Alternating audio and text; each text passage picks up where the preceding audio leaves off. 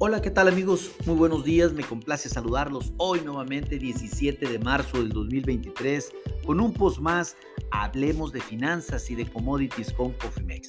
En este espacio vamos a platicar de lo que acontece con la información financiera y económica más relevante tanto a nivel nacional como internacional. Déjenme indicarles de manera general que continúan las preocupaciones en el sistema bancario en los Estados Unidos a pesar de los anuncios para fortalecerlo, no solamente por la Fed de los Estados Unidos, sino también en Europa por parte del Banco Central Europeo y también por el Banco eh, Nacional Suizo.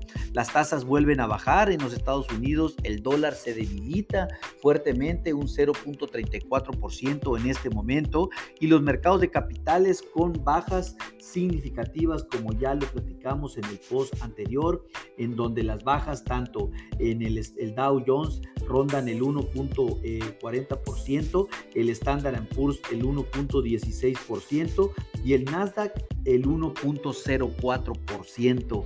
Definitivamente eh, los mercados de capitales sufriendo, eh, en su mayoría pues impulsados también por las cotizaciones de los bancos que no les está yendo nada bien. Solo las tecnologías registran buenos desempeños en este momento.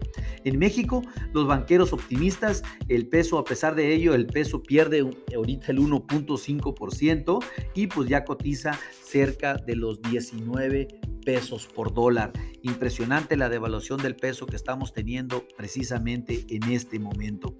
Vamos a platicar de los Estados Unidos. Se dio a conocer la producción industrial al mes de febrero, la cual cayó a 0.25% en tasa anual. Se esperaba un crecimiento de alrededor del 3% por parte del mercado, de un crecimiento del 0.49% que se registró en el mes de enero.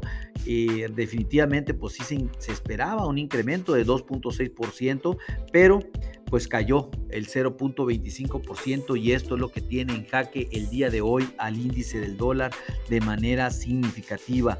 Es clara que la desaceleración de esta variable desde el mes de octubre, la producción manufacturera cayó el 0.1% de lo esperado de una baja del 0.2%. La capacidad utilizada de la industria en su conjunto se mantiene en un 78%, esto por debajo de los niveles alcanzados en post pandemia, pero más o menos similares a los reportados en el mes antes de la pandemia. Sin embargo, pues no es nada bueno. Eh, First Republic Bank recibirá una inyección de 30 mil millones de dólares en los Estados Unidos por, un, por parte de un, de un sindicato, o sea, de un, de un crédito sindicado, perdón, de, los, de, de varios bancos en los Estados Unidos. Esto pues para reforzar su liquidez del banco y de paso pues dar muestra de fortaleza del sistema bancario en los Estados Unidos. Los recursos se mantendrán en el banco al menos por 120 días, no son para que los depositantes vacíen el banco, eh, así lo hicieron ver precisamente eh, el, CEO de, First Republic Bank, pero pues es para darle confianza. Eh, Janet Yellen y Jerome Powell festejan esta operación y corroboran la salud del sistema financiero en los Estados Unidos. A mí me llama mucho la atención que cuando el gobierno habla de que todo está bien, pues es que nada está bien. Tengan cuidado y pues obviamente mantenerse alertas. Cabe señalar que algunos analistas no consideran tan buena esta operación, eh, así como nosotros, para, para, ya que pues, trae más dudas que, respuestas y las preguntas que la esperanza, de la esperanza de estabilidad pues están todavía en el horizonte. Por la parte de, que da pie a que la Fed continúe por el momento con el combate a la inflación sin distracciones, esto pues precisamente es el objetivo ahora, eh, pues retomar esa, ese objetivo del tema de la inflación, pero pues vamos a ver qué sucede este próximo 22 cuando termine la reunión de política monetaria por parte del Banco Central de los Estados Unidos. Se confirma que las expectativas de que, la Fed eh, suba la tasa un 25% eh, en, esta reunión, pues es, eh, es, está en aumento. Sin embargo, que no lo suba también, que se encuentre sin cambios, ya es mayor al 60%. Los mercados de capitales, como les comenté, pues el, el Dow Jones cae el 1.28%, el Standard Poor's el 1.25% y el Nasdaq el 1.04%. ¿Qué sucede en Europa? Se dio a conocer también la inflación en eurozona, eh, la cual fue muy alta al mes de febrero. Esto cerró con al 0.8%, sin embargo, en línea con las expectativas y después de una, pero después de una baja del 0.2% durante el mes de enero, significa pues que la inflación regresó a la alza.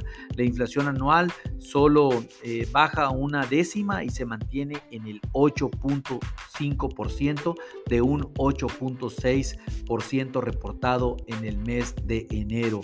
El Banco Central Europeo subió la tasa de referencia el día de ayer 50 puntos base. Está atento de la situación del sistema bancario en la región después de lo del Credit Suisse y que por supuesto pues celebran el rescate de este banco por parte del, del, Banco Central, del Banco Nacional de Suiza el día de ayer con una inyección mayor a los 54 mil millones de dólares.